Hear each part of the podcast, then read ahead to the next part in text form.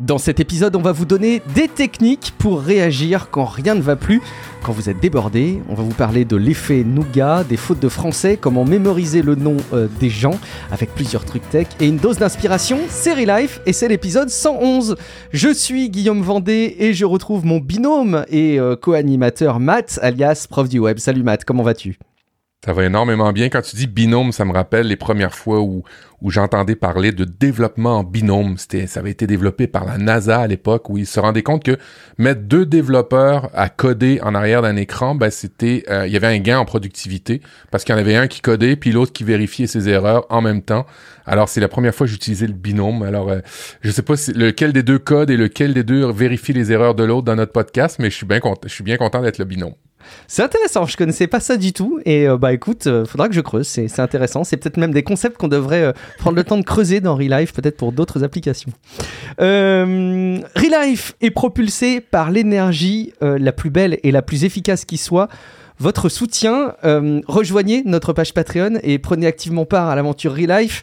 On voudrait d'ailleurs hein, dans cet épisode prendre le temps d'explicitement vous euh, remercier. Alors euh, on va en citer quelques-uns à tour de rôle et puis on continuera à les citer dans d'autres épisodes. on va commencer, Matt. C'est qui les, soutiens qu'on veut mettre en avant dans cet épisode? Bah, Merci à Gaëtan de Geek, Miguel, Michael Paquet, Loïc Fagard et Ludovic Pradier.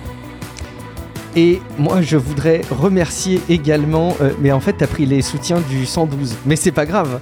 On va, on, va enchaîner, c'est pas grave, mais moi aussi, ils, je vais. Ils seront remerciés deux fois. Je, vais recommencer, je suis désolé. Alors, GT, euh, ou, G, ou GT, ou GT, c'est comme tu veux. Darsh Raja, euh, Vive, Pierre Neuville et Zekris. Et puis il y a aussi Bruno Autray, Obus, FR31, Vincent, Julien Tard. Oui. Euh, oui, euh, Fabien, euh, on, va se synchroniser, on va être meilleur dans au 112. Vous nous écouterez dans le prochain, vous allez voir, je, vais être beaucoup meilleur. Fabien, Jolévan, Marcos Boss, Bass, Mario Ramolo, Ramallo, je suis désolé, je suis franchement désolé, et Benzis oui, il y a des S, des C et des H, effectivement. Benzuf. Il y a aussi Fenrir D, Magic Bird, Jérémy Dubreuil et Jérémy Ladron et Barbu Bon, on espère que tu râles pas trop, mais on n'a pas, pas été embêté par tes messages Barbu donc euh, tout va bien à ce stade. Euh, qu'est-ce qu'on a aussi dans mon magasin? Eh bien, c'est très simple, on a les commentaires sur iTunes, parce que vous avez pris la parole euh, pour nous. Vous nous avez dit, en l'occurrence, Crazy Floyd a écrit un commentaire le 10 octobre 2021 avec 5 étoiles. Indispensable dans une playlist de podcast tech ou inspiration, le cocktail est parfait. Matt, l'aventurier tech, prêt à tout essayer, on adore. Et Guillaume, aussi aventurier tech, mais bon, plus prudent et toujours euh, très réaliste. Bref, on a affaire aux deux meilleurs, tiens-toi bien Matt, deux meilleurs podcasteur francophone. Cette émission est aussi un juste mélange de sujets inspirants et de thématiques tech. Bref, à la fin de chaque épisode, on a hâte de découvrir ce que ces deux compères vont euh, nous livrer dans l'épisode suivant. Bravo les gars. Sinon, une question, vous dormez quand les amis avec toutes vos productions respectives? Bravo Matt, quand est-ce que tu dors? Je crois que tu as des petites techniques sur le sommeil, toi, non? Tu m'avais dit. Euh, oui, ben j'ai un j'ai un mode de sommeil euh, euh, biphasique, c'est-à-dire que je dors en, deux fois. J'ai un premier sommeil qui se qui se fait dès que je lis dans le lit, dans, dans le lit, boum, je m'endors. Et vers peut-être une heure, deux heures du matin, je me réveille. Et là, habituellement, quand je me réveille, je n'ai faut pas que je reste dans le lit, sinon je vais tourner. Je vais attraper ce qu'on appelle ici la pitourne, pitourne d'un bord, pitourne de l'autre. Et je, je, je vais je vais assurément me lever, travailler peut-être une heure ou deux sur des affaires qui me font plaisir, euh, qui me prennent pas la tête, c'est-à-dire euh, des podcasts par exemple, et pas du travail euh, pro. Euh, ben, quoi que c'est du pro, mais ça me prend beaucoup moins la tête, on va dire, les podcasts. Et après ça, je me, je me rendors pour une autre séance. Et puis, je suis fonctionnel comme ça. Alors, c'est une méthode pour pouvoir travailler. Il y en a qui se lèvent beaucoup plus tôt. Hein, il y en a qui se lèvent à, 4-5 heures du matin pour, pour euh, avancer du travail. Et puis, ben aussi, faut pas se le cacher, hein, avec nos appareils, nos téléphones, on peut déjà en faire beaucoup en mobilité dans des périodes où on, attend dans une salle d'attente ou, des endroits comme ça où on peut avancer sur notre travail, que ce soit de la lecture, que ce soit de la, veille. c'est, c'est vraiment, je prends tous les petits moments qui passent, on va dire.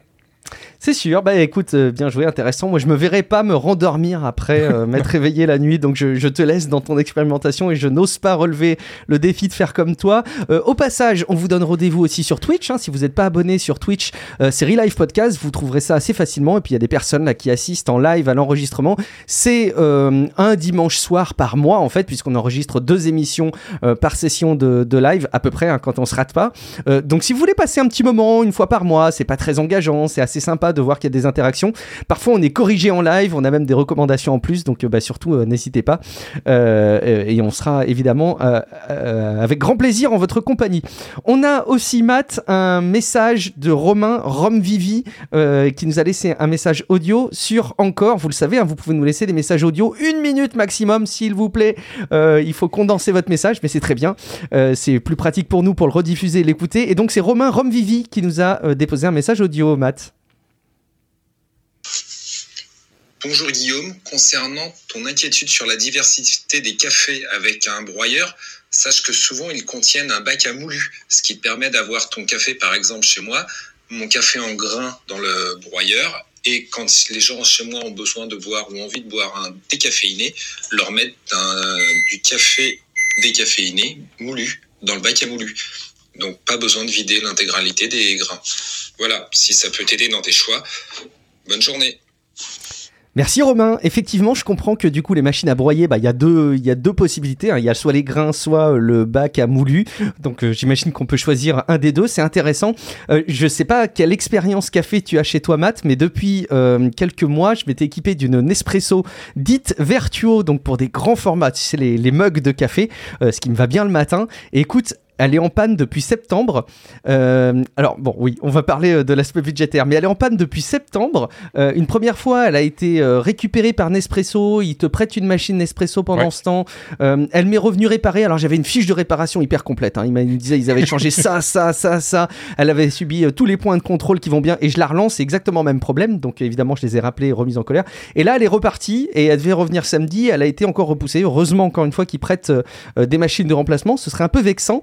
Euh, mais effectivement, je, m'interroge sur euh, les machines à, broyer le café euh, qui pourraient faire du tout en un. Ça prend un peu de place, mais c'est peut être intéressant. C'est quoi ta solution magique, Matt, toi de ton côté pour le café?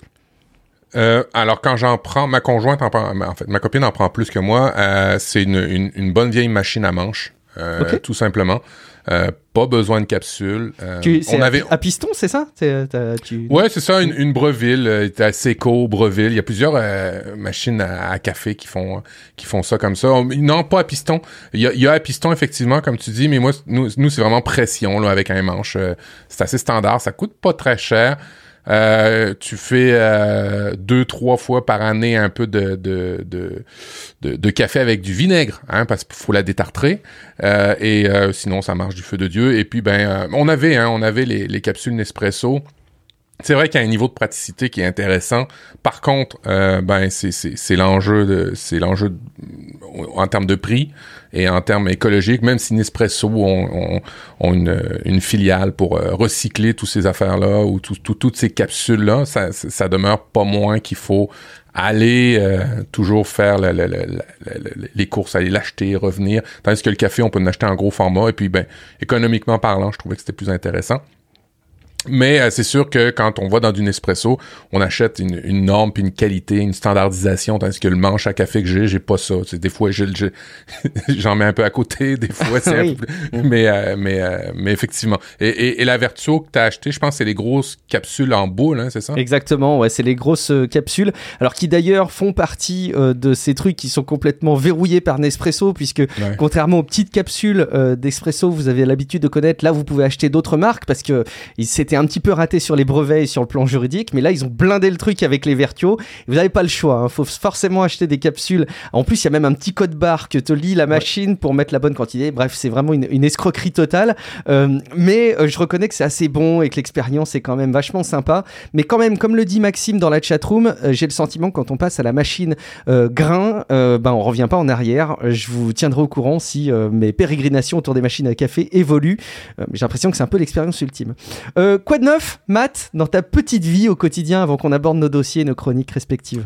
Ben, euh, dans ma petite vie au quotidien, euh, achat d'une nouvelle liseuse. Alors, je, je, suis pas celui qui, euh, qui, qui, essaie, en tout cas, j'essaie de faire de, attention à la promotion d'achat de nouveaux produits électroniques.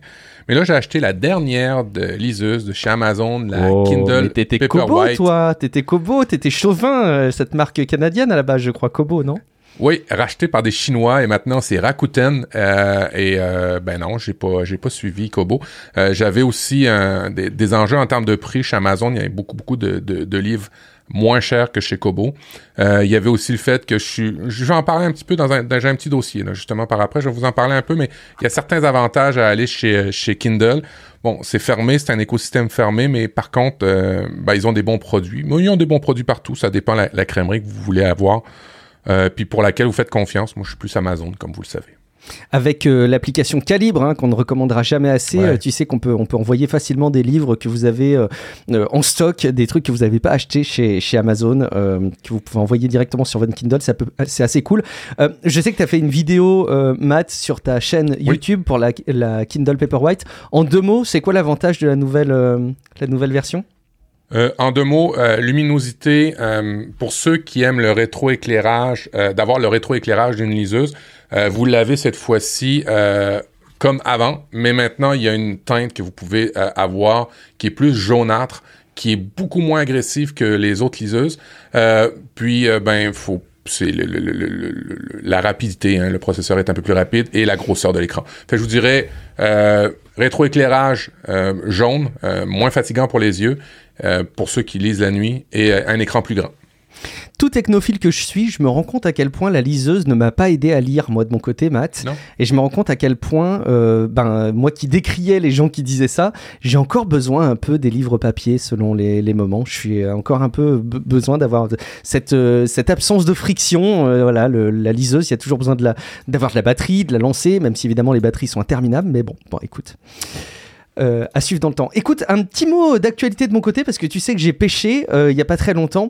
J'ai réinstallé euh, Clash Royale, l'application mobile, à l'occasion d'un repas chez des amis. un week-end, il y avait les adolescents là-bas qui cartonnaient à Clash Royale. Puis je leur disais, mais moi aussi j'étais très bien classé. Bah ok, prouve-le. Bon, d'accord. Et donc j'ai réinstallé l'application. Et forcément, quand j'ai réinstallé l'application, je suis retombé dans tous les travers qu'il peut y avoir sur ces applications et je me rendais compte à quel point c'est bien fait à quel point ces jeux sur mobile ont réussi à développer des trucs qui sont extrêmement prenants. Et dès les premiers clics, dès les premières interactions que tu as avec l'application, tu es complètement happé. T'as qu'une envie, c'est de continuer, tu as une gratification immédiate. Et j'ai mais massacré du temps à ce jeu mobile. Euh, c'est horrible. Donc je l'ai désinstallé depuis, hein. je crois que ça a tenu une dizaine de jours, euh, mais c'était horrible de voir le temps perdu. Et en plus, t'en es conscient, tu vois, c'est une vraie, pour moi, addiction, dans le sens où tu sais que tu perds du temps, tu sais qu'il faut pas que tu le lances, et pourtant tu le lances quand même, et en plus tu le désinstalles pas. Donc bon, faut se faire violence.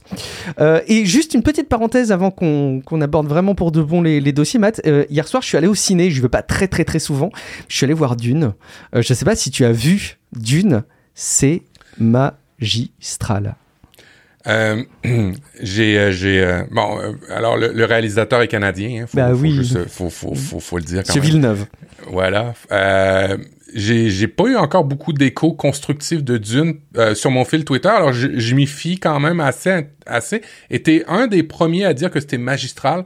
Alors, euh, étant donné que t'es une référence pour moi pour, ces, ces trucs-là, en tous les cas, je te fais plus confiance qu'à d'autres. Euh, je vais, je vais, euh, je vais y aller pour pour Dune moi aussi. Mais j'attendais, j'attendais plus de, de critiques qui sortent par rapport à ce film-là. Alors, t'as aimé en, quelques mots euh, l'histoire et puis qu'est-ce que t'as aimé particulièrement de cette version? Parce que c'est fond c'est un, remake. Ouais, c'est un remake qui était déjà une adaptation d'un livre de Frank Herbert, qui est pas tout jeune, hein, le, livre, pas, pas Frank Herbert, qui est évidemment pas tout jeune lui aussi. Euh, mais en gros, finalement, c'est assez simple. C'est souvent décrié comme étant euh, quelque chose d'assez complexe à comprendre. Et j'ai trouvé ça diablement simple. Une planète, Arrakis, il y a de l'épice, et en gros les différentes maisons, donc en gros imagine-toi que c'est des espèces de clans qui viennent d'autres planètes se mettre sur la gueule pour contrôler l'épice. Jusque là c'est les Arconènes qui contrôlent la production, qui sont vraiment les gros méchants assez caricaturaux. Et tu as derrière les Atreides qui sont bah, forcément les gentils de l'histoire qui arrivent prendre la place des Arconènes pour cultiver l'épice et bah, ils sont en conflit. Donc je détaille pas le conflit mais sommairement c'est aussi simple que ça. Et il y a euh, bah, le peuple local sur Arrakis qui s'appelle les Fremen, qui sont euh, euh, des gens qui ont les yeux bleus parce qu'ils sont trop exposés à l'épice. Donc bon, voilà, faut savoir, c'est le plus gros désagrément de l'épice, c'est d'avoir les yeux bleus. Et, cette épice qui sert à avoir des, pouvoirs assez incroyables, ça permet notamment à des pilotes de, trouver des routes à travers l'univers qui sont extrêmement optimisées. Donc évidemment, c'est très très précieux. et c'est aussi simple que ça en fait. Et il y a juste des scènes qui sont spectaculaires, je trouve, qui sont très bien tournées. Le film est assez long, mais je me suis pas ennuyé une seule seconde. La BO est magistrale euh, et, et, vraiment voir ça à l'écran, c'est incroyable quoi. Il y a des vaisseaux qui sont euh, Donc un, très très beau moment. Je peux que euh, valoriser ce film. Il est vraiment très très très chouette. Matt, je j'ai massacré ton dossier parce que je viens de voir que tu avais prévu de parler de, la Kindle Amazon et je l'avais plus en tête. Est-ce que alors est-ce qu'on a d'autres choses à, dire et à préciser sur euh, euh, la Kindle Amazon pour faire euh, un vrai dossier sur ce sujet? Bon, en fait, j'ai acheté la, Kindle Amazon pour en fait la raison principale, je consomme beaucoup trop d'iPad, d'iPhone avant de me coucher euh, et euh, je, veux, je, je, veux augmenter mes euh, statistiques de lecture. Et ben j'ai décidé de m'acheter, de, de, de, renouveler mon parc. Alors, soit dit en passant, j'ai l'ancienne Kindle et j'ai la nouvelle Kindle. L'ancienne va aller à mon fils, évidemment. Évidemment, la vocation de ces liseuses-là, pour moi, c'est de pas être multitâche, hein, de n'avoir qu'une chose à faire, de lire, euh, pas de notification, pas envie de basculer d'une application à une autre, euh, pas de distraction. C'est vraiment essentiellement pour ça que je prends euh, ma liseuse pour ma Kindle pour lire. J'ai aussi le fait que je suis Amazon Prime, je suis abonné à Amazon Prime et peu de gens savent qu'il y a Prime Reading. Alors Prime Reading, c'est une, une quantité de livres qui s'actualise hein, une fois par mois ou qui s'ajoutent, qui se bonifient euh, de livres qui sont totalement gratuits. Alors, euh, vous avez à peu près 1000 livres par mois que vous pouvez aller consommer. Alors, il y a de l'anglais, il y a du français. Euh, vous n'avez pas besoin nécessairement de les acheter. Il y a aussi beaucoup, beaucoup de livres sur Amazon Kindle qui sont gratuits ou il y a le forfait Unlimited pour ceux qui aiment beaucoup plus lire. Euh, ben, il y a un forfait à quelques euros par mois qui vous donne euh, ben, un Netflix un peu du livre, je vous dirais, là, qui est là-dedans. Il y, a mon fils qui m'a fait, euh, qui m'a fait une, une remarque par rapport aux liseuses et j'ai dit, bon sang, mais c'est tellement vrai. Tu sais qu'on on est sur Netflix et on switch la langue dans un film. Pourquoi un livre, il faut racheter la langue? C'est vrai. c'est il a complètement raison, ton fils. Alors, euh, pour ça, c'est pour ça, c'est juste incroyable qu'il ait réalisé ça et que je l'ai pas réalisé alors que j'achète des livres en anglais, des fois en français. Vrai. Alors que je pourrais l'avoir multilingue. Ça, c'est. Alors, certains diront qu'il y a, il y, a, il y a une réalité de la langue. Euh, dans, dans, le langage, il y a quelque chose qui fait que il y a un sens particulier qu'il faut le retravailler. Je comprends. C'est aussi un peu vrai dans les sous-titres de films. Mais bref. Euh, L'autre truc qui est chouette, c'est que euh, le iPad, je le recharge aux deux, trois jours en fonction des usages. Ça, c'est à peu près 10 semaines à raison d'une demi-heure de lecture par jour, ce qui fait que c'est super avantageux. Euh, ça me fatigue beaucoup moins les yeux que, que, que l'iPad. Hein. Quand je lis avec l'iPad, euh, j'ai honnêtement beaucoup moins fatigué, surtout avec cette version-là, la Paperwhite, euh, qui permet d'avoir un, un, éclairage jaune. Euh, la Paperwhite euh, ou n'importe quelle liseuse à encre et ink qu'on appelle, euh, c'est vraiment fabuleux pour lire en plein soleil. Euh, avez-vous essayé de lire des iPads ou de lire sur des, des, supports avec des écrans OLED ou d'iPhone? C'est compliqué. Avec ce genre d'appareil-là, c'est vraiment beaucoup, beaucoup plus simple. Et puis, bon, ben l'avantage, je l'ai dit, mais il faut le répéter, ça fait qu'une chose, euh, et puis ça le fait bien. Euh, et j'ai trouvé, j'ai découvert euh, Goodreads. Est-ce que tu connais le service Goodreads? Oui, je le connais parce que j'ai vu que tu as tenté de me suivre dessus, euh, parce qu'on peut suivre les gens. Et alors, moi, je l'avais installé et malheureusement, je l'ai très très peu utilisé. C'est pour ça que j'accepte personne, hein, ne m'en veux pas, Matt. mais en fait, ça sert à rien puisque je, je m'en suis très très peu servi, je dois dire. Bon, ben, le service Goodreads, ce que ça fait essentiellement, c'est que ça, bon, ben, vous pouvez partager vos critiques de livres par rapport à ça, arriver dans des groupes de lecture, euh, des gens qui suivent. Vous pouvez euh, euh, surligner vos éléments euh, que, que, que, que, vous utilisez, que, que, que, vous aimez dans un livre, puis les partager à d'autres. Alors bref, s'il y a des gens qui vous trouvent une bonne référence de lecture, ben ils pourraient vous suivre sur Goodreads. Vous, vous pouvez le faire. D'ailleurs, j'ai un compte Goodreads, vous pouvez le faire. Euh, et euh, l'intégration avec Goodreads est vraiment bien faite. L'autre avantage aussi avec les Kindle, c'est que tout ce que tu fais comme note ou, note, ou, ou, euh, surlignement, ben, tu peux l'exporter ou tu peux en faire aussi des petites vignettes avec l'application qui est sur le téléphone, tu peux en faire des petites vignettes pour Instagram. Alors ça, je trouve ça super intéressant quand des, fois, tu as des bonnes citations. Fait bref, euh, la partie euh, sociale avec Goodreads et les, petites vignettes d'Instagram, vous aurez compris qu'on fait ça dans un second temps. Moi, c'est dans un premier temps, c'est la Kindle que j'aime et, qui me fait euh, vachement plaisir en ce moment de lire. Et comme je vous dis, je suis pas celui qui va vous dire d'acheter des produits électroniques, mais la nouvelle liseuse Paperwhite est vraiment, vraiment bien foutue. Ouais, comme je te disais tout à l'heure, moi j'ai encore un, blocage avec euh, les liseuses, alors que pourtant j'étais le premier à les, valoriser, mais je me suis surpris ces derniers temps à avoir des, livres sur lesquels j'ai cette espèce, prenez ça avec des pincettes, hein, de fatigue morale de devoir lancer un appareil pour lire, et à quel point c'est euh, important pour moi parfois d'avoir l'objet sur lequel je puisse euh, passer les pages par paquet éventuellement, quitte à revenir un peu en arrière, retrouver quelque chose. Je trouve ça beaucoup, plus facile, mais, c'est vraiment moi hein, qui fait un blocage je pense qu'il faut être conscient de ça. Pour tester, peut-être que la nouvelle Paperwhite, comme elle a un écran un peu plus grand, peut-être que c'est aussi un petit peu plus immersif, un peu plus confortable. J'avoue que moi, j'ai l'ancienne euh, version et je trouve l'écran encore un peu rikiki pour moi, mais bon. On a euh, Maxime qui demande dans la chatroom si le rétroéclairage n'émet pas trop de lumière bleue. Alors, je crois que tu as partiellement répondu déjà, Matt, en fait. Ben, c'est ça, avec la nouvelle, euh, la nouvelle liseuse que, qui est, je, je pourrais peut-être pas le faire à l'écran, vous le verrez peut-être pas bien, non, mais avec la nouvelle liseuse euh, Paperwhite, euh, il y a une fonction où on a l'espèce de, là vous le voyez, c'est très très très bleu, là ça c'est l'ancienne.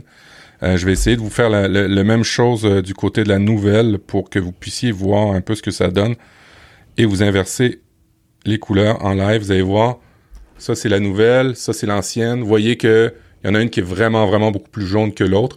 Évidemment, si je baissais l'éclairage, ça sera encore un peu plus intéressant. Mais vous voyez que le bleu de l'ancienne est vraiment euh, plus là. Alors, si vous aimez le bleu absolument, puis vous pétez les, vous pétez les, les, les, les, les, euh, les yeux avec ça, vous pouvez le faire, mais euh, moi, je l'ai mis au maximum de jaune. Vous voyez, vous pouvez revenir à l'ancien bleu. Je trouve vraiment, moi, ce qui me marque là dans ce que tu nous montres, c'est la, la différence de taille d'écran quand même. C'est, oui. t'as les tailles d'écran en tête Je les ai pas.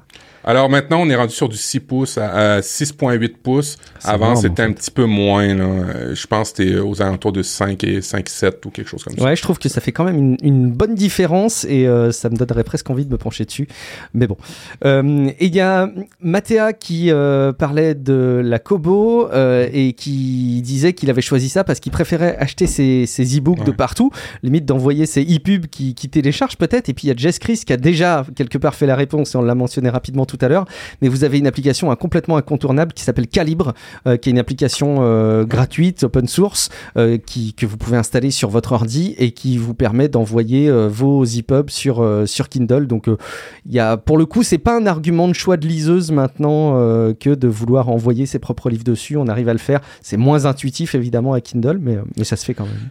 Ce qui est quand même bien quand on est dans l'écosystème d'Amazon, ce que tu n'as pas chez Kobo, parce que Kobo, ça se limite à la liseuse et l'écosystème livre, c'est qu'Amazon, tu as l'écosystème euh, avec euh, Alexa, qui fait que lorsque tu veux continuer un livre en version audio, tu peux demander à ton Alexa de lire le livre que tu as sur ton Kindle et il va le lire. La voix d'Alexa est vraiment, vraiment à des années-lumière de ce qui peut se faire dans, exemple, je dirais Siri, qui est encore assez très robotique, tandis qu'Alexa est beaucoup plus organique, beaucoup mieux fait, je trouve, dans les intonations, dans les dans les dans l'inflexion par rapport à, certains mots. Fait bref, ça aussi c'est un avantage d'être dans l'écosystème d'Amazon parce que vous pouvez demander à votre Amazon euh, Echo de lire votre euh, Amazon euh, Kindle et de continuer la lecture par rapport à ça. Et ça, c'est vraiment bien foutu. Siri, c'est j'ai l'impression que ça régresse en fait au niveau de la voix. Le jour, je demandais des trucs, mais même d'ailleurs, enfin régulièrement, quand je demande, même sur ma montre, c'est 13 bien. Cette scène arrive tout de suite. Tu te dis, mais je sais pas, c'est super flippant. Mais parle-moi normalement, madame, enfin. donc et, et, dernièrement, Apple a fait un nouveau forfait d'Apple Music euh, qui s'appelle euh, Music Voice ou Voice Music, je me rappelle plus trop. Le principe, il est simple, c'est que vous commandez votre Apple Music euh, juste par la voix. Il n'y a, pas l'app. Il n'y a, pas l'app, c'est ça. faut utiliser Siri tout le temps pour changer vos chansons.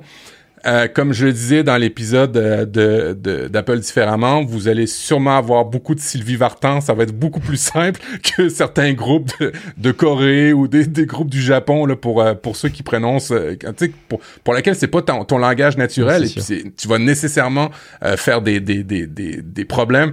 Euh, je, sais pas à qui c'est destiné Voice euh, de Apple Music, mais avec Siri qui comprend à moitié les, les, titres de chansons, ça va être pathétique. À, moitié du prix, hein, à peu près pour l'abonnement, c'est la moitié du prix. Euh, Jess Chris qui nous dit Alexa peut pas lire tous les Kindle. Est-ce que tu as remarqué des limitations, toi, Matt, de ton côté? Alexa, non, j'ai pas vu ça. Euh, ce que j'ai vu par contre, c'est qu'il faut vraiment spécifier euh, quel euh, quel livre tu veux parce que j'ai des livres sur Audible et j'ai des livres sur Kindle et quand je dis lis-moi le livre, automatiquement elle va aller sur Audible. Alors il faut vraiment que je spécifie lis-moi le livre sur Kindle avec le titre et puis là là j'arrive j'arrive vraiment à le lire. Merci beaucoup, Matt. C'est cool d'avoir cette, euh, cette petite revue. On va enchaîner. Euh, on va. Qu'est-ce qu'il dit, Maxime? Vous avez parcouru 2 kilo... kilomètres. oui, effectivement, vous avez parcouru 12 kilomètres. complètement gogol, en fait, Siri. Euh, allez, on va passer à une autre chronique, Matt. Qu'est-ce qu'il faut qu'on fasse tout simplement quand on se sent complètement dépassé, complètement débordé? Tu nous as fait un petit, euh, un, petit cahier euh, d'usage en cas d'urgence. Ouais, c'est un article que j'ai trouvé sur entrepreneur.com qui, est super intéressant. Euh, puis qui rappelle les fondamentaux. on est à l'automne, on est dans des mois un petit peu plus difficiles, les changements d'heure, ça devient... des fois, il faut se rappeler les, les, bonnes choses.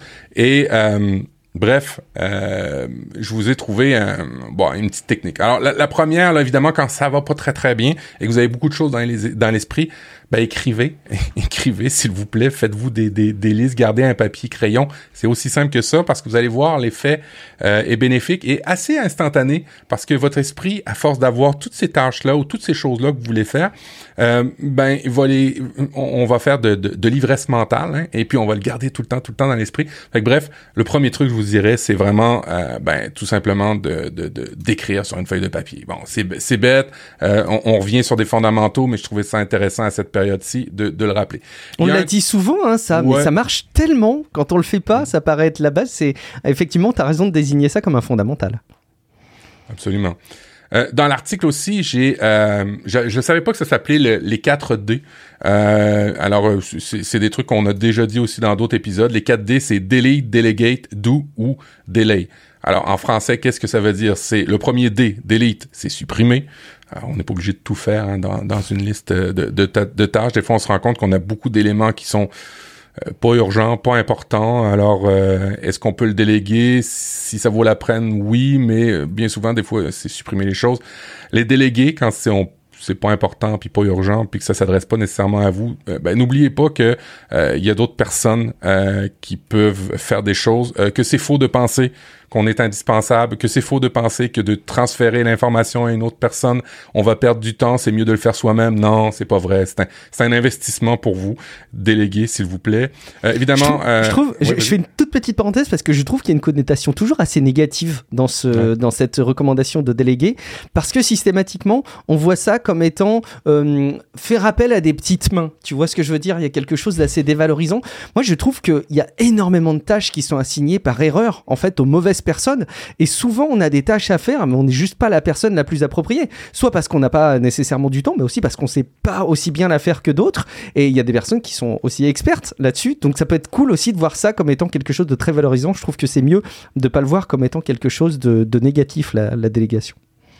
Ouais, puis il y a peut-être aussi l'effet d'ascendant que ça peut, ça, laisse entrevoir. Tu sais, je délègue, donc peut-être nécessairement je suis, je suis supérieur à. Non, c'est pas ça. C'est, c'est tout simplement des personnes qui sont beaucoup plus aptes des fois à faire les choses pour lesquelles vous les déléguez. Et puis quand on dit déléguer, c'est, c'est le mot est gros là. C'est peut-être juste de, de, de transférer, euh, d'évaluer si quelqu'un d'autre ne pourrait pas le mieux le faire que vous utilisez ces, ces termes-là, vous allez voir, ça va mieux passer. Évidemment, euh, faut faire les choses à un moment donné, d'où hein, le troisième D. Au début, on a delete, delegate, do. Euh, ça veut dire faire en français. Et faire, bon ben, euh, faut euh, évidemment euh, il faut, il faut euh, évidemment se bloquer du temps. Alors, n'hésitez pas à vous bloquer du temps dans vos agendas. Euh, c'est ultra, ultra important de euh, bloquer son agenda. C'est du time blocking. C'est une technique qui, le nom vient de sortir ou il y a un an est sorti, mais c'est, c'est, c'est de fait de bloquer votre agenda pour le faire et surtout, ben, faites-le. prenez ce temps-là pour faire cette tâche-là. Et puis après ça, le, le, le D, euh, qui est euh, dans, dans, dans, notre 4D, qui est le délai. Euh, c'est dans le fond le retard. Il y a des éléments que vous n'avez pas pu faire, supprimer ou déléguer. ben, ils vont rester en bas de la liste. C'est une catégorie peut-être difficile à moins que vous restiez au courant à, conserver, mais euh, faut, faut, faut examiner la liste et puis il y a des choses ben, qui vont retarder. Euh, vous n'êtes pas obligé de tout faire euh, dans une journée ou dans une semaine de travail. S'il n'était pas en haut de la liste, c'est qu'il y avait une raison. Euh, travaillez plutôt à déplacer ces éléments dans les autres autres catégories plutôt qu'essayer d'aller dans les, les, les, choses qui sont en retard. Alors ça c'est assez important. priorisez et concentrez-vous lorsque vous votre calendrier indique que c'est le temps de faire un truc, ben faut le faire, faut absolument le faire. Comme je le disais tantôt, toi, est-ce que tu as est-ce que tu as mis euh, ce genre de, de, de discipline là euh, dans ton dans ton dans ton travail, dans ton quotidien? As-tu mis des choses en place pour faire ça, toi? Pour prioriser, je je suis je suis pas très bon parfois pour prioriser, je me rends compte parce que j'ai tendance souvent à faire euh, les petites tâches rapides en premier. Tu vois, ce que j'estime être des quick wins, euh, des choses qui prennent pas longtemps, euh, donner un accord, regarder, j'en sais rien, un chiffre et puis le renvoyer, etc c'est trivial ce que je donne comme exemple, mais euh, j'ai tendance à faire ça et en fait on peut en avoir des tonnes des trucs comme ça et du coup je me bloque pas de temps pour des choses qui nécessitent du temps de réflexion, du temps de travail, euh, vraiment euh, du temps où tu te poses quoi, parce que je mets à chaque fois en priorité les petites tâches. Donc en fait j'ai tendance à plutôt maintenant me réserver des plages de temps, de faire du time blocking comme tu le décrivais juste avant pour les tâches qui sont hyper importantes et après de d'avoir au fil de l'eau les tâches qui sont pour moi les plus rapides à faire et qui prennent le moins de temps. C'est un peu un piège parce que euh, celui qui vient en dernier avec sa demande qui paraît être hyper rapide bah, passe devant tous les autres alors que potentiellement c'est pas forcément la tâche la plus prioritaire. J'ai beaucoup de boulot à faire sur la priorisation des éléments de mon côté. effectivement, c'est souvent celui qui crie le plus fort des fois qui passe en avant de tous les autres. ou, ou, ouais, ou après les autres, quoi, ouais. Mm. Et puis, essentiellement, c'est de prendre soin de soi là-dedans à travers tout ça. Hein. L'idée, c'est vraiment euh, c'est des périodes compliquées. Euh, on a eu deux années compliquées. C'est pas tout à fait sorti. On n'est pas tout à fait sorti du bois. Euh, et et ben typiquement ici avec les problèmes de main d'œuvre qu'on peut avoir qui sont juste délirantes au Québec. Venez travailler au Québec. Venez immigrer au Québec. Venez venez. ben ça peut être très très compliqué. L'important c'est c'est c'est vous-même hein, là-dedans à travers ça. c'est de mettre des des des des, des règles pour prendre soin de vous c'est la personne la plus importante, c'est quand même vous et votre famille. Alors n'oubliez pas euh, ces trucs-là. Alors c'était un petit rappel, euh, des petits rappels, euh, des fondamentaux, mais je trouvais ça intéressant de le dire, surtout dans cette période d'automne un petit peu tristounette des fois au niveau professionnel. tristounette plus changement d'horaire. moi j'ai plein de personnes autour de moi qui sont pas, qui sont un peu déprimées en fait par le changement d'horaire. Moi-même j'ai eu un petit coup de mou. c'est passé depuis. Merci Matt. Euh, de mon côté, je vous ai préparé des petits éléments. Ça va être une succession de, différents euh, petits relais. Euh, la première chose, c'est quelque chose d'assez personnel en fait et d'un peu, je dirais, intime par certains aspects. je voulais vous parler de l'effet nougat. Et, quand j'en ai parlé à Matt, il a dit ah oui, euh, c'est quelque chose de, pénible qui reste collé aux dents. Et, j'aime bien parce qu'en fait c'était pas du tout euh, quelque chose que j'avais en tête, mais euh, vous allez voir que ça, ça, ça, marche plutôt bien pour décrire l'effet nougat. Je vais vous rappeler un petit peu le, la jeunesse de ce truc. En fait c'était quand j'étais petit, je me baladais en ville avec mon frère. Alors pour info, on a, on a à peu près 6 ans d'écart et ça se passe à un moment où lui était un bon adolescent et, et, moi un peu plus jeune enfant. et on était en centre-ville Angoulême, pour la petite anecdote, qui, euh, comme beaucoup euh, le savent, est euh, la capitale du salon de la BD une fois par an. Enfin, ça a dû souffrir un peu ces dernières années avec, le, avec le, les confinements. mais quand j'étais petit, tous les ans, pour moi, c'était, bah, j'allais, je sortais de chez moi et on profitait du, salon de la BD pendant quelques jours. Donc on y était en promenade avec mon frère et bah, en fait, on s'est retrouvé face à une forme d'arnaque. et en fait, avec des petites recherches sur Internet, j'ai retrouvé des exemples de ces, de ces arnaques qui sont un petit peu toujours dans le, dans le même format en fait, c'est souvent une, idéalement même deux personnes qui vous accostent dans la rue et euh, qui vous disent qu'ils vendent des nougats, euh, notamment pour, alors c'est souvent des euh, besoins associatifs, hein, pour soutenir une bonne cause. Et ils ont cette formule qui est un peu curieuse. À l'époque, c'était évidemment en francs, hein. c'était 1,40 ou 2,80. Et, et ils vous montrent des nougats. Et, et en fait, assez instinctivement, tu sais tu t'es vite paumé en fait et c'est une, vraiment une technique de manipulation qui est assez forte euh, et en fait ce qu'il faut en comprendre c'est que c'est un nougat 40 euh, francs euh, et deux 80 francs à l'époque ce qui évidemment fait le prix du nougat extrêmement cher même pour à l'époque où c'était où c'était en francs et pas en euros mais tu te retrouves un peu embarqué et tu sais pas pourquoi, mais tu as assez vite, la façon dont c'est fait, envie de t'acheter euh, les deux nougats euh, de 80 francs pour soutenir euh, la bonne cause. Ah oui, bien souvent aussi, ils sont amenés parfois à t'offrir un nougat avant et ensuite à t'en proposer à la vente. et très très vite, ils te demandent de pas trop faire la pointe parce que ça les arrange de se débarrasser de la monnaie qu'ils ont. Et donc tu leur donnes des billets, puis assez vite tu réalises le montant que tu donnes, tu te fais vite embarquer sur la monnaie qui t'est restituée, et en fait tu te retrouves embarqué dans une espèce de vente forcée, parce que très très vite quand tu commences à dire oh, oh attends euh, c'est pas ce que j'avais en tête là, très très vite non mais ça se termine, ils se mettent limite en colère, tu te fais vite rembarrer, et, et au, pire ils s'enfuient. Bref, technique de vente, alors évidemment n'achetez jamais de nougat dans la rue, vous le saurez maintenant si jamais vous n'avez pas été exposé, mais pourquoi est-ce que j'appelle ça l'effet nougat? C'est à l'époque, il faut vous imaginer que j'étais enfant et que j'étais accompagné de mon frère, qui est pour moi une autorité affective euh, évidemment euh, hyper importante, une forme de repère, et qu'il avait acheté ses nougats pour la bonne cause, avec son petit argent de poche et aussi pour me faire plaisir. Il voulait euh, m'offrir du nougat. Et quand tu vois ça avec ton regard d'enfant, il y a un mélange de plein de sentiments qui te sautent à la gueule qui est absolument dingue.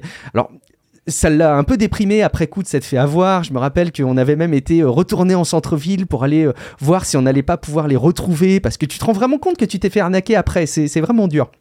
Et ce forme d'arnaque, euh, quand tu y es directement, quand t'en es directement affecté, en plus quand tu as un lien affectif, là j'associe ça avec, avec mon frère, mais ça pourrait être déjà la base, le fait qu'il relie ça à quelque chose d'associatif. Bref, quand vous avez un sentiment d'arnaque qui est rattaché à quelque chose d'assez sentimental, c'est ça que j'appelle l'effet nougat. Et très très vite dans ma vie, à plusieurs autres reprises, j'ai pu être affecté par l'effet nougat, plus récemment avec une histoire de pneus, je vais pas rentrer dans les détails, mais quelque chose qui peut vraiment t'affecter et le genre de truc qui travaille quoi.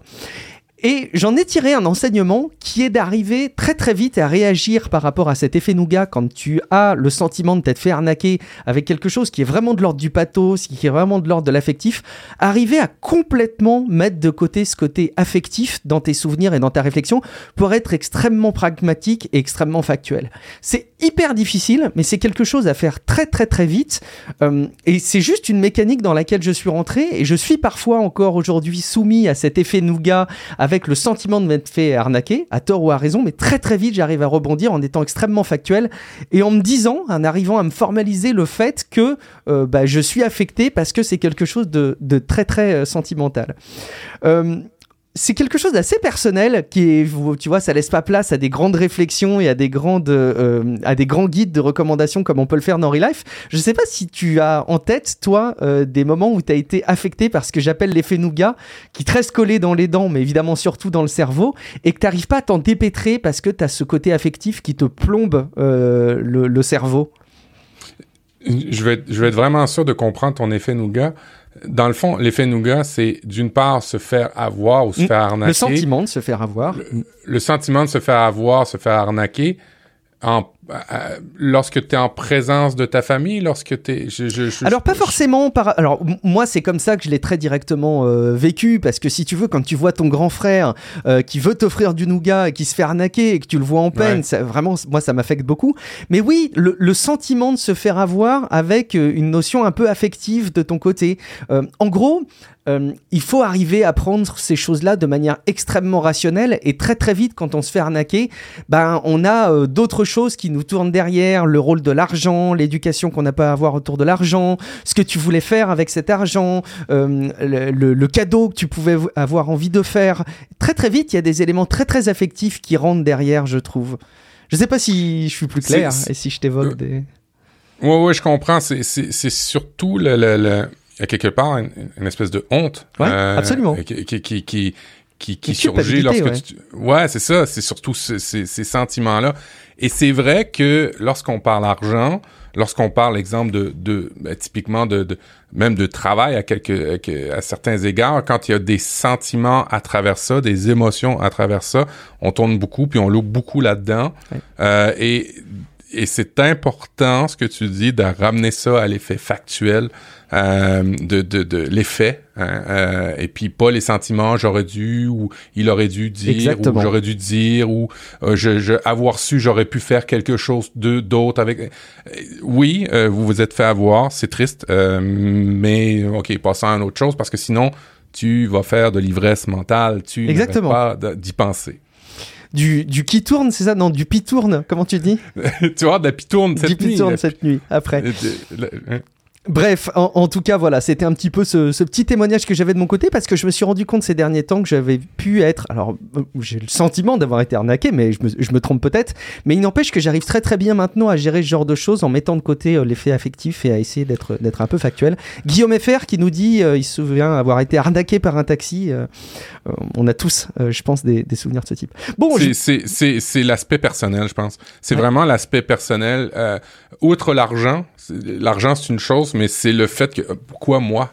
J'ai mérité quoi pour que ça m'arrive moi? J'ai fait quoi moi? Je pense que c'est la, la culpabilité, euh, c'est la honte et la culpabilité qui est mêlée à travers ça, je pense. Honnêtement, je pense que c'est ça. Et puis, et puis il y a, il y a plein de cas où on, enfin, l'argent est quelque chose qui concentre beaucoup euh, de d'autres choses à titre personnel. C'est euh, ce que tu peux acheter, euh, comment tu peux te nourrir, comment, enfin, toute ta condition dans la société passe malheureusement beaucoup par l'argent.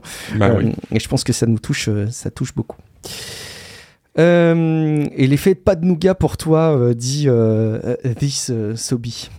C'est surtout que t'as pas eu de nougat après, hein, c'est ça. Ah bah Tu- si, tu- du coup on avait. Mais c'est ça qui est terrible, c'est que t'as les nougats en plus qui te restent en main et t'as tout cet affectif qui te tombe dessus de te dire tu les as tes nougats, tu pourrais les savourer, c'est bon les nougats, mais il y a l'arnaque que ça symbolise derrière et c'est les nougats les plus durs à manger du monde, c'est horrible, horrible, horrible. bon, je mets de côté cet effet nougat, je vais vous parler d'un autre sujet.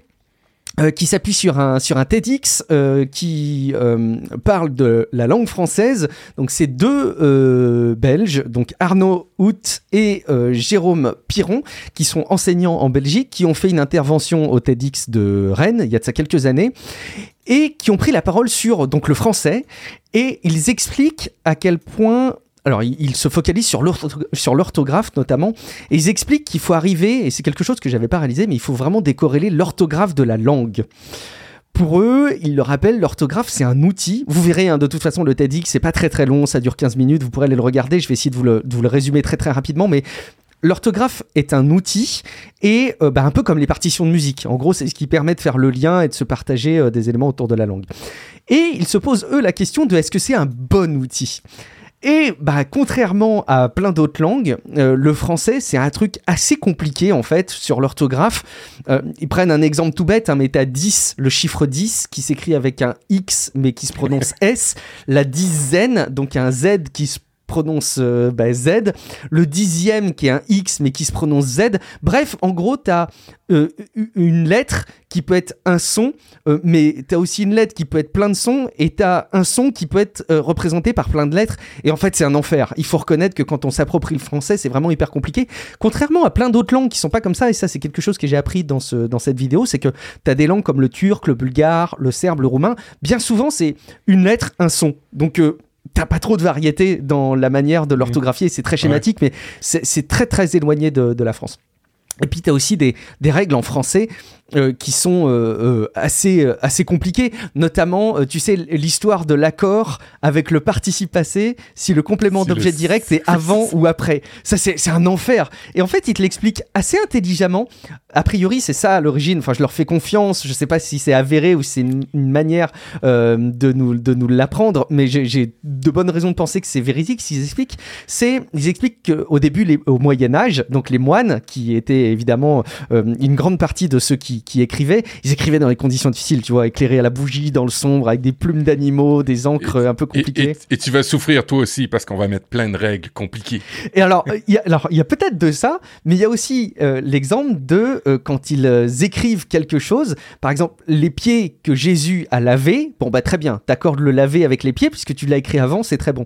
Mais par contre, quand il écrit Jésus a lavé, et là ils mettent plein de mots, machin, après beaucoup d'efforts et après avoir les pieds, bon bah du coup, euh, là, il n'y a pas, il a pas l'accord, mais parce qu'en fait, ils avaient écrit laver tellement plus haut, et en fait, ils ont été obligés d'écrire laver d'une certaine manière, sans forcément savoir ce qu'il allait y avoir derrière. Bref, euh, ça expliquerait, bon, c'est très humoristique, je sais pas si c'est véridique, mais pourquoi est-ce que euh, on accorde le complément d'objet direct si jamais il est avant le verbe avec l'auxiliaire avoir Bon, je sais pas si c'est vrai ou pas, mais bon. Et en tout cas, ça amène à des choses assez problématique dans notre éducation, et là on a déjà souligné, Matt, à quel point on a des problèmes dans notre environnement euh, éducatif, c'est que euh, bah, souvent quand les enfants demandent pourquoi euh, la règle doit être suivie comme ça, on leur explique comment l'appliquer. Et c'est vrai que si on leur expliquait à chaque fois sur cette base de règles de l'accord du participe passé avec le complément d'objet direct s'il est situé avant, peut-être que ça leur approprierait mieux la règle que si on leur disait bah, c'est comme ça, la règle elle est comme ça, point. De fait, il faut se rendre compte aussi, et il le souligne dans le TEDx, que euh, bah, tu énormément de textes de l'époque, euh, enfin d'il y a de l'époque, d'il y a plusieurs euh, dizaines, voire dizaines d'années, voire siècles, qui sont plus du tout écrits avec la même orthographe, et pour autant, ça n'a absolument pas changé la langue. Et en gros, avant le XVIIe siècle, tout le monde écrivait un peu comme il voulait. et là, tu as, Richelieu qui a réalisé que la langue, c'était un vrai pouvoir, et bah, il a décidé, le mec, de créer l'Académie française. Et qui a d'ailleurs décidé de la création du, dictionnaire. Ils ont fixé des normes, tu vois, ça s'écrira comme ça. Bon. Et en fait, euh, il faut bien se rendre compte qu'à l'Académie française, c'est un titre hyper honorifique et il n'y a même pas de linguiste en fait à l'Académie française. C'est-à-dire que c'est des mecs qui, euh, avec un titre, avec une reconnaissance, probablement même avec euh, des petites primes régulières, ben sont amenés à, à, réfléchir à la langue française, mais ils sont absolument pas linguistes quoi. C'est pas des experts du tout. donc en gros, la langue française a été pensée sur cette manière-là, euh, et ils ont même fait en sorte à l'époque d'avoir des écritures un peu compliquées pour euh, arriver à identifier l'élite. Parce que si tu arrives à intégrer plein de règles compliquées, tu es forcément beaucoup plus élite que euh, le commun des mortels qui va faire plein de fautes. Donc il y a vraiment un enjeu identitaire derrière la langue française, et bah, ça a amené à des situations assez, euh, assez compliquées qui font que la langue mmh. française aujourd'hui respecte beaucoup de règles très compliquées que ne font pas forcément plein d'autres langues. Il y a même des héritages. Hein. Il y a par exemple les, les héritages grecs et latins avec les TH, les PH, tu sais, la manière dont on, dont on écrit les mots qui sont hyper compliqués. On pourrait se couper de cet héritage, hein. ce serait pas, ce serait pas très compliqué. Euh, il y a plein de langues qui l'ont fait, mais on reste très attaché. Et il y a un truc, et ça va être un petit peu ma conclusion, euh, qui est la quintessence de cette cette règle-là. Euh, alors, c'est pas abordé dans le TEDx, mais c'était vraiment la réflexion à laquelle euh, ça, ça m'amenait euh, dans, la consultation de cette vidéo. C'était le mot digital. Aujourd'hui, le mot digital, et, et, quand on aime, toi et moi, la tech, bah, digital, il y a beaucoup de remarques qui disent Ouais, ouais, digital, c'est référence au doigt. C'est pas numérique. Numérique, c'est la tech, mais c'est pas digital, c'est un anglicisme. Et effectivement, dans la langue anglaise, digital, c'est effectivement tout ce qui est lié au numérique et c'est pas forcément euh, lié au doigt, euh, contrairement au français.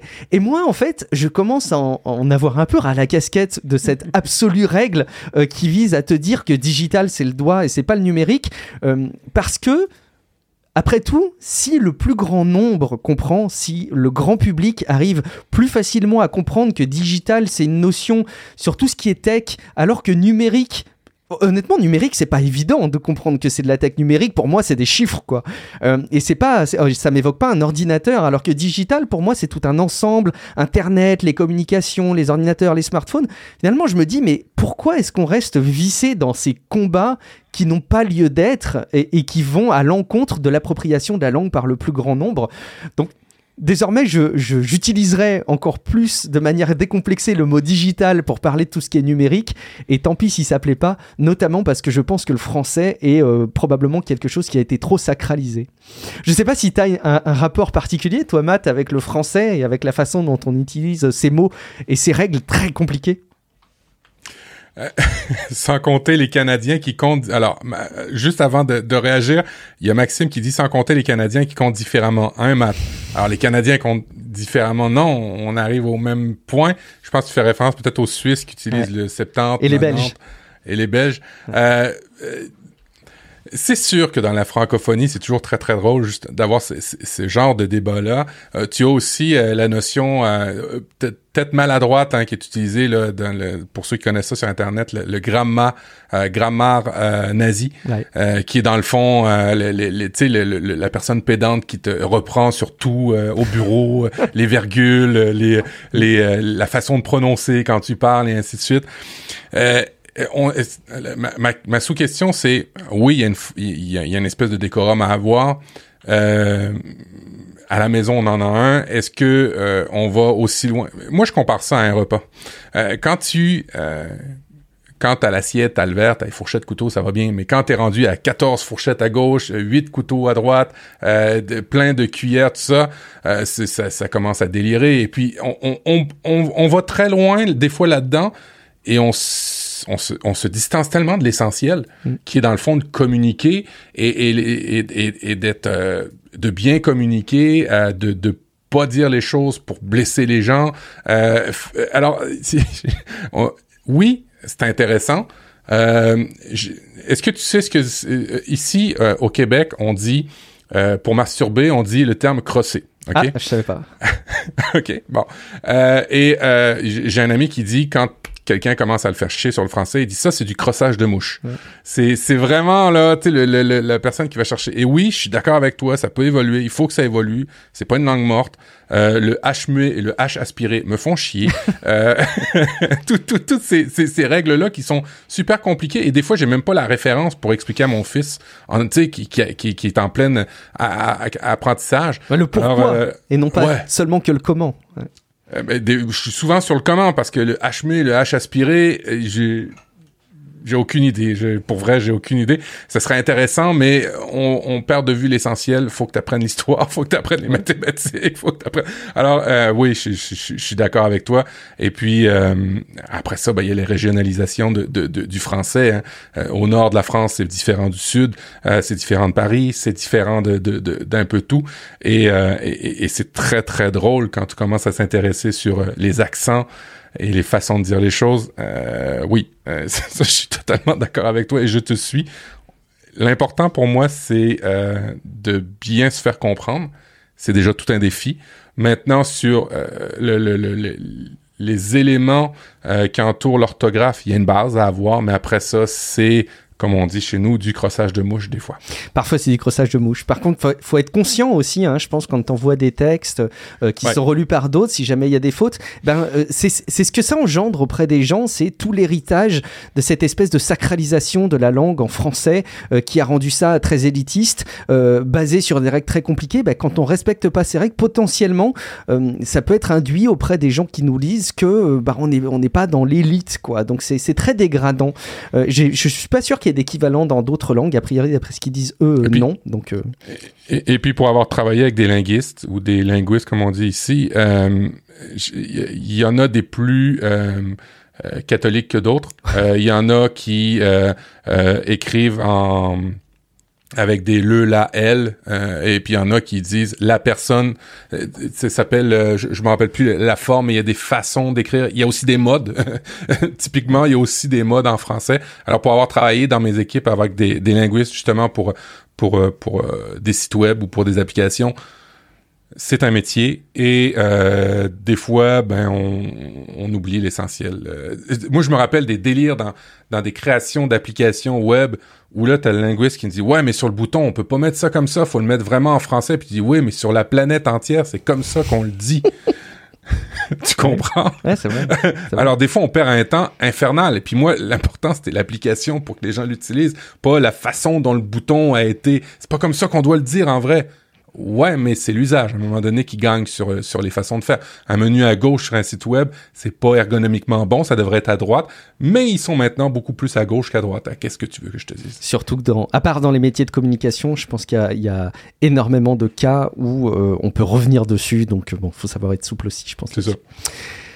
Euh, Matt, pour terminer un petit peu ces, petits travaux que j'avais préparés et pour aller euh, très vite, est-ce que, est que tu peux me dire si tu es plutôt à l'aise euh, pour te rappeler des noms ou plutôt à l'aise pour te rappeler des visages? Visage, visage, visage. visage, Moi aussi, oui. je suis comme toi et a priori, des études montreraient pourtant qu'on serait bien meilleur pour se rappeler des noms plutôt que des visages. Vous nous direz dans la chatroom si vous êtes plutôt à l'aise pour vous rappeler des, des visages ou plutôt des noms. Euh, mais euh, l'idée là de l'article, c'était euh, de nous aider à justement nous rappeler des noms. Alors, une des raisons principales pour lesquelles on aurait des difficultés à se rappeler des noms d'après l'article que vous aurez euh, dans les notes de l'émission, c'est que euh, on s'intéresse pas suffisamment aux personnes a priori et c'est peut-être Oh. aussi parce qu'on est beaucoup beaucoup exposé à plein de gens différents. Euh, en tout cas, on a du mal à se rappeler euh, des noms souvent quand on est exposé à plein de personnes différentes. Euh, je ne sais pas si ça se vérifie euh, de votre côté, si ça se vérifie de ton côté. Moi, je me suis rendu compte avec le temps que c'était aussi assez vrai quand tu rencontres une personne et que tu as le temps de discuter avec elle, d'interagir, etc. Ben évidemment, c'est beaucoup plus facile de rappeler de son nom. Par contre, quand tu as euh, cinq ou six personnes que tu rencontres pour la première fois, euh, moi j'ai été dans un groupe là où j'ai rencontré euh, pour la première fois euh, six personnes que je connaissais pas avant, j'ai un mal de chien euh, à me rappeler de leur prénom au départ. Alors, une bonne méthode, c'est euh, peu de temps après avoir fait ta première rencontre avec euh, les personnes, euh, quand tu sais que elle s'appelle John par exemple, ben donc tu l'as rencontrée, tu sais qu'elle s'appelle John, et ben ça peut être hyper intéressant de limite enfoncer le clou pour ton cerveau, de vraiment être un lourdingue, mais de dire hey salut John deux minutes après, je suis désolé, qu'est-ce que tu disais John? Ah dis-moi John, est-ce que tu peux bon tu vois t'insistes lourdement, alors ça peut créer des situations un peu bizarres et tu peux être regardé de travers, mais a priori de formaliser les choses comme ça dans le cadre d'une discussion, ça aide énormément. Après, l'autre méthode, c'est la méthode euh, mnémotechnique un peu classique, comme euh, on a déjà eu l'occasion de le relayer dans tous nos sujets de, de mémoire euh, maths. Là, dans l'article, on nous parle d'un d'un monsieur Horsley. Donc évidemment, Horsley, euh, horse en anglais, c'est euh, le cheval.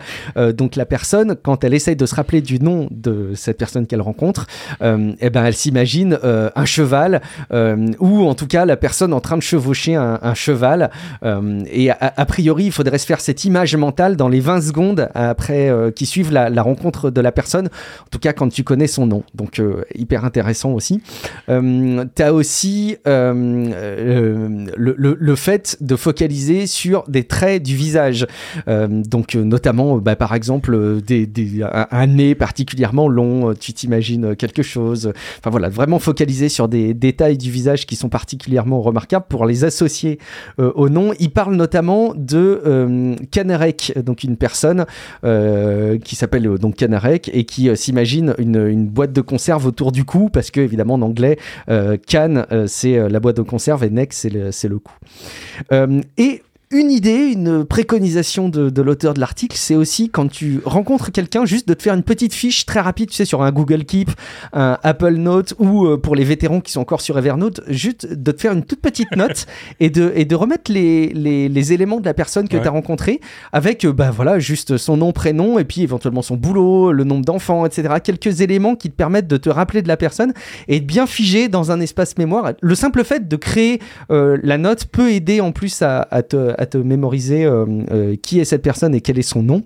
T'as évidemment la technique des réseaux sociaux. Alors après, ça peut être un peu flippant si tu vas, comme on le dit, stocker et donc aller demander en contact sur LinkedIn ou d'aller vérifier le profil LinkedIn de toutes les personnes que tu croises, mais, mais, mais pourquoi pas ça, peut être effrayant, mais ça, ça peut fonctionner. et puis, la dernière préconisation, c'est de profiter aussi de ce que nous a amené la pandémie, à savoir évidemment les, les Zoom et les autres WebEx et autres échanges par vidéo, parce que là, tu as les éventails de visages avec les noms, donc évidemment, tu peux régler ton application pour faire en sorte de vraiment avoir le, nom de la personne qui s'affiche, et puis bah, te concentrer pendant les échanges pour être vraiment certain de mémoriser les, noms avec, avec les visages qui te sont exposés. bon, voilà, des petites astuces un petit peu pratiques en vrac pour vous aider à mémoriser le nom des personnes à votre boulot. Alors ici, on a, euh, ben, j'imagine c'est aussi, euh, ça arrive beaucoup en France, c'est qu'on a le principe des euh, des millennials. Les jeunes euh, arrivent d'une génération de parents qui, en divorçant, ont, nécessairement ou même par par par choix, ont composé les deux noms de famille ensemble. Euh, et euh, tu as aussi euh, les couples euh, qui n'arrivent pas à se décider entre un et l'autre prénom, ce qui fait que des fois, ça fait des noms, prénoms excessivement longs. J'ai mis dans l'exemple de chatroom Philippe Audrey Larue Saint-Jacques. Alors, ça, c'est le nom d'un humoriste, hein, c'est pas un, collègue à moi, c'est vraiment un, nom d'un humoriste. Mais c'est typiquement l'exemple parfait des millennials ici qu'on a au Québec avec des noms ultra composés, ce qui amène un niveau de difficulté euh, excessivement euh, intéressant par rapport à tes, euh, à tes suggestions. Effectivement, là, tu vois, spontanément, je me le visualiserais comme étant un fil, donc un fil, fil de pêche, un fil que sais-je, tendu pour en faire un trait, et tu mets ça dans la rue à côté de Noix de Saint-Jacques. Tu vois, bon, euh, l'image est un peu particulière, mais spontanément, ça m'aiderait énormément à me rappeler du nom. C'est ce qui me serait venu euh, assez rapidement. Maxime qui dit on devrait déjà obliger les photos dans les boîtes mail. Alors oui, dans les environnements pro notamment, hein, je pense que ce serait pas mal. Euh, penser à mettre votre, votre visage dans les boîtes mail, ça, ça, peut, ça peut aider sur les annuaires internes, etc. Matt, et, pas, et pas des emojis, hein, mais n'importe quoi. et ça aide pas forcément à se rappeler du visage, euh, l'emoji. c'est clair. Matt, tu avais quelques petits trucs euh, tech à nous relayer dans cet épisode. Oui, oui, oui, oui. Justement, on parlait de grammaire précédemment. Euh, deux euh, plugins super intéressants. Si vous utilisez euh, beaucoup les outils cloud euh, en ligne, que ce soit avec Safari, que ce soit avec Edge, que ce soit avec Chrome ou même Firefox, il existe des plugins pour vous aider à améliorer l'orthographe. Des plugins qui vont vraiment, vraiment être d'un aide incroyable à certains moments. Euh, j'en ai testé deux qui vont euh, fichtrement bien. Euh, le premier, c'est Langage Tools, qui, je, pense, c'est mon coup de cœur de l'année, euh, qui est vraiment vraiment fichtrement bien fait et qui est gratuit pour des textes de moins de 1000 caractères. Alors, c'est quand même faisable euh, pour des courts textes ou des courts emails euh, d'utiliser tout le temps euh, Langage Tool. Langage Tool s'inscrit dans les outils où on, met le plugin et après ça on l'oublie et par la suite, quand on travaille avec, c'est tellement intuitif de l'utiliser qui fait que quand on n'a plus ce, plugin-là, on fait comme ah ben il manque quelque chose. Euh, c'est vraiment vraiment fichtrement bien fait, que ce soit dans Twitter, que ce soit dans what, dans dans dans, dans Facebook, n'importe où vous allez écrire du texte dans votre navigateur, ben Langage Tool va être là. Alors n'hésitez absolument pas à le télécharger, il est vraiment bien fait. Euh, il y a une application euh, qui est, est euh, téléchargeable pour Mac et Windows. Vous pouvez aussi l'intégrer dans Word. Euh, bref, euh, il commence à bien s'intégrer dans beaucoup, beaucoup d'écosystèmes. Euh, Langage Tool, L-A-N-G-U-A-G-E-T-O-L et T-O-O-L, qui, qui, est vraiment bien. Et un petit, un petit qui commence à arriver, il commence à arriver fort. Euh, s'appelle Microsoft Editor. Ça fait déjà un an et demi, deux ans qu'il est sorti, mais là, il commence à bénéficier en plus de l'intelligence artificielle d'Azure. Euh, les dernières nouveautés dans les, euh, dans les conférences de Microsoft en ont parlé beaucoup. Le, le, le, correcteur d'orthographe Microsoft Editor, qui est gratuit, commence à bénéficier de l'intelligence artificielle et va comprendre un certain contexte dans les phrases que pas tous les correcteurs d'orthographe peuvent faire. évidemment, il, il, il, est gratuit euh, pour euh, du, de l'orthographe et de la grammaire. Mais si vous voulez avoir bénéficié de l'intelligence artificielle et, et, tout le gain, ben euh, si vous avez un compte Office 365 ou que vous l'avez au bureau avec Microsoft 365 et que vous intégrez ce, ce, ce, ce plugin-là, ben vous avez tout l'avantage de Microsoft Editor qui arrive avec ses découvertes de pléonasme, qui arrive avec toutes sortes d'éléments qui bonifient l'expérience pour les fautes d'orthographe et pour avoir l'air d'avoir d'être d'avoir l'air d'être un champion en orthographe. Euh, Microsoft Editor et Language Tools sont, sont gratuits les deux. Évidemment, il y a des limitations. Vous pouvez aller dans des offres payantes. Euh, pour l'offre payante de Microsoft Editor, euh, quand on compare Langage Tool, quand on commence à comparer, euh, exemple, un antidote de ce monde hein, pour les corrections d'orthographe, ça peut valoir la peine de carrément prendre l'abonnement Microsoft 365, Office 365, parce que euh, à, à quasiment à prix égal. On en a beaucoup plus dans l'écosystème euh, Microsoft. Alors faites un petit tour, allez les essayer. Euh, je trouve que l'intégration des deux outils, que ce soit dans dans Word, dans Page ou même dans les navigateurs est vraiment maligne, euh, chose que n'arrive pas encore à faire Antidote. malheureusement, Antidote, pour ceux qui connaissent les outils de correction d'orthographe, Antidote, c'est une sommité depuis plusieurs années. Et a beaucoup de a beaucoup de difficultés à, à, à s'intégrer comme il faut. C'est c'est c'est un peu compliqué, bric-à-brac des fois de l'intégrer dans le navigateur, euh, tandis que Langage Tool et euh, Microsoft Editor sont vraiment bien faits. Alors, euh, je sais pas si tu utilises un, un correcteur d'orthographe toi dans ton dans ton quotidien, Guillaume? Non, mais je vais clairement installer Language Tool parce que je pense que bah, ça, en fait, spontanément, je pensais qu'à chaque fois que tu saisis du texte dans les navigateurs, tu as maintenant le système d'exploitation qui te corrige le texte si tu fais des erreurs. Mais d'une part, je pense que c'est pas vrai, euh, pas dans tous les cas. Et euh, d'une autre part, je pense que ça te corrige pas autant d'éléments que ces outils-là. Donc je vais euh, clairement m'approprier Language Tool effectivement de mon côté. Et, pour et pour ceux qui ont au bureau la suite Microsoft 365 ou que vous l'ayez vous-même. faites un petit tour sur Microsoft Editor. il est vraiment assez stupéfiant quand on a la suite Office de payer. Euh, on avait mis mention sur les offres perpétuelles et les offres à vie. Est-ce que c'était un truc que tu voulais compléter, euh, Matt, là-dessus? Oui, ben en fait, euh, c'est une réflexion qu'on s'est fait hein, dans les préparations d'émissions avec Guillaume. On se rend compte, puis j'ai expliqué que je suis un, un aficionados de Antidote depuis des années, que je commence à le délaisser. pourquoi? J'ai changé de version euh, de version de système d'exploitation avec Mac Mac OS. On est tombé sur une nouvelle version, un peu entre Windows 10 et Windows 11. Ben Mac OS, c'est à tous les à tous les ans. Et euh, ben, d'un seul coup, ma vieille version perpétuelle que j'avais achetée d'Antidote n'allait plus très très bien sur la nouvelle version du système d'exploitation. Et oh, boum, quelques jours après, une promotion pour aller vers la nouvelle qui elle va beaucoup mieux sur la nouvelle version. Comme par hasard. Je, je me suis dit, à, un moment donné, on nous on, on veut avoir la licence perpétuelle pour pas trop payer. Et quand tu compares l'un dans l'autre, ça revient moins cher maintenant, l'abonnement, et ça fait un peu chier. Alors, c'était un petit peu mon coup de gueule, je, pense, de l'émission. Les licences perpétuelles mal déguisées ou, ou, mal ficelées qui font que finalement, on se trouve à payer plus cher avec les licences perpétuelles. Ouais, de toute façon, euh, quand vous avez des offres à vie, hein, même les opérateurs téléphoniques, méfiez-vous parce que si à l'époque il y avait les offres 3G à vie, évidemment la 3G ça a ses limites et un jour on veut passer à la 4G, donc euh, malin le lynx. Euh, Matt, est-ce que on peut conclure cette émission avec un, un petit mot d'inspiration? Oui, euh, une vidéo je vous ai mis sur Squid Game. Euh, une analyse de euh, Hugo Décrypte euh, qui s'adresse vraiment à un public jeune, mais qui est quand même super intéressant à écouter. à chaque jour, il y a, en fait, il y a deux chaînes Hugo Décrypte. Il y en a une, une, une chaîne sur l'actualité et il y a une chaîne plus sur des reportages qu'il fait. Il a fait un reportage sur Squid Game. c'est la télésérie dont on entend parler, peut-être pas pour les bonnes, les, les bonnes, les bons éléments. Évidemment, elle est très exactement pas pour les bonnes raisons. Exactement, elle est effectivement très très violente mais sous ça se cachent certains éléments super intéressants.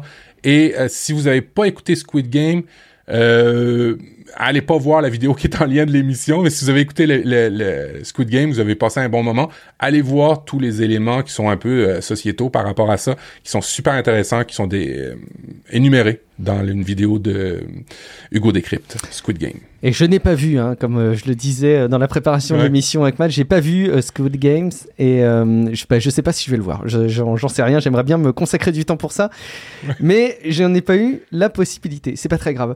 Merci beaucoup Matt, pour ta participation à mes côtés à notre Relife régulier. merci aussi pour la préparation de cette émission. On, commence aussi à, à, perfectionner, à professionnaliser notre préparation d'émission. À croire que votre soutien sur Patreon nous oblige à faire encore mieux les choses qu'avant. Alors si vous voulez aussi prendre part au dispositif patreon.com slash Podcast, je pense que c'est le meilleur moyen pour bah, nous soutenir, vous garantir l'émission dans le temps et puis contribuer à l'améliorer. Matt, il est temps aussi que tu nous rappelles où on peut te retrouver, toi, à titre individuel sur Internet. Bah, c'est assez simple, hein, profduweb.com. J'ai changé ma page web, j'ai fait juste une page index où il y a juste des boutons, c'est super simple. Alors, tout dépendant de ce qui vous intéresse, vous allez sur ce site-là et vous n'avez pas besoin de vous abonner ou quoi que ce soit. Vous allez, vous allez, vous allez voir, c'est simple. C'est à l'image des Linktree ou toutes ces choses-là qu'on voit sur Internet. C'est ce que j'ai fait euh, avec mon site profduweb.com, p r o f d u w e b.com. Merci Matt. Euh, je suis Guillaume Vendée. Vous me retrouvez sur guillaumevendée.fr. C'est pas euh, euh, clair que ce que tu as fait sur ton site web, mais euh, l'intention est évidemment là. Merci beaucoup pour votre fidélité on compte aussi sur vous pour aller déposer des commentaires sur Apple Podcast, Podcast Addict, pour nous suivre sur les réseaux sociaux euh, et en particulier sur Twitter. Vous aurez probablement le plus d'interactions et les rappels de nos enregistrements en live. Merci beaucoup pour votre fidélité. On se dit rendez-vous dans 15 jours pour un prochain épisode de Relive. Ciao à toutes et à tous. Ciao. ciao.